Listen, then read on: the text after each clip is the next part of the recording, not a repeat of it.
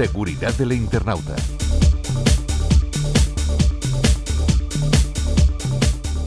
Hablar de virus y amenazas en Internet resulta muy común en nuestras conversaciones cotidianas, por incidentes que nos han podido ocurrir a nosotros mismos o a nuestro entorno más cercano, porque cada vez escuchamos más noticias o nos hablan de ello, pero ¿sabemos realmente identificar qué es un virus? ¿Conocemos otras amenazas online frecuentes? Y lo más importante, ¿sabríamos hacerles frente?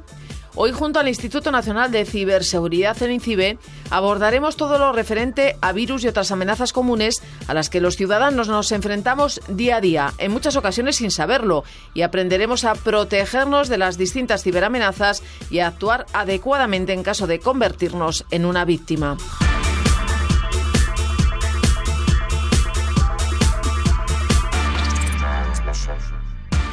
Hola Elena. Hola Conchi, ¿qué tal? Pues mira, la verdad tenía ganas de hablar contigo un rato, porque yo sabía que cada vez había más virus informáticos pero no sabía que además hay otras ciberamenazas. Uy, pues tenemos para rato entonces. Pero bueno, tantos tipos hay. Mira, los virus informáticos o malware son programas o códigos maliciosos que se diseñan para replicarse y propagarse de un dispositivo a otro con el objetivo de dañar el sistema, robar información o incluso tomar el control de este. Se clasifican en diferentes categorías según su modo de propagación, su objetivo o su forma de activación, entre otros factores. Entre los más destacados encontramos los troyanos, adware, spyware, ransomware, botnets y keyloggers. Oye, ¿y todos se propagan igual? Las formas más comunes para su propagación son el correo electrónico, los mensajes cortos SMS, dispositivos de almacenamientos externos, descargas de aplicaciones y programas online, páginas web maliciosas, redes sociales y aplicaciones de mensajería instantánea. Yo la verdad es que no entiendo a los ciberdelincuentes, pero ¿qué es lo que buscan?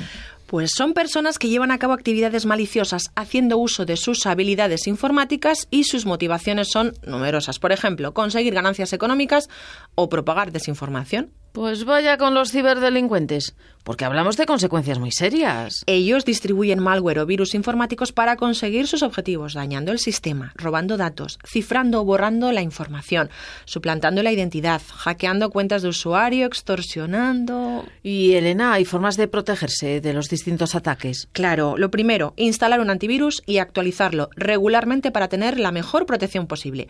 Además, es importante descargar software solo de fuentes confiables y verificar que los archivos que descarguemos están libres de virus. Entiendo que las contraseñas pues también serán importantes y que tenemos que contar con contraseñas seguras para proteger nuestras cuentas y evitar además usar la misma para todas esas cuentas, ¿no? Eso es.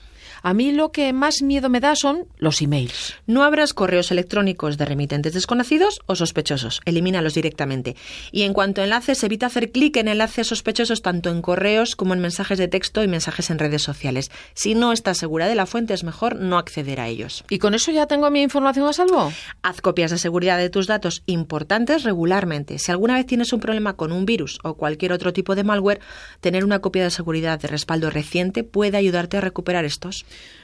Yo necesito ayuda o una guía. No te preocupes, con en Incibe podrás encontrar una guía completa para aprender cuáles son los tipos y características de los ciberataques que circulan por la red.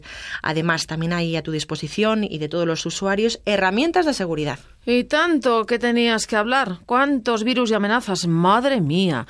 Espero no resultar víctima de ninguno de ellos. Ante cualquier sospecha, desconecta el dispositivo de la red para evitar que la amenaza se propague a otros dispositivos y a continuación ejecuta un análisis completo del sistema con un antivirus actualizado. Elimina cualquier programa o aplicación que consideres que pueda estar relacionada con la amenaza.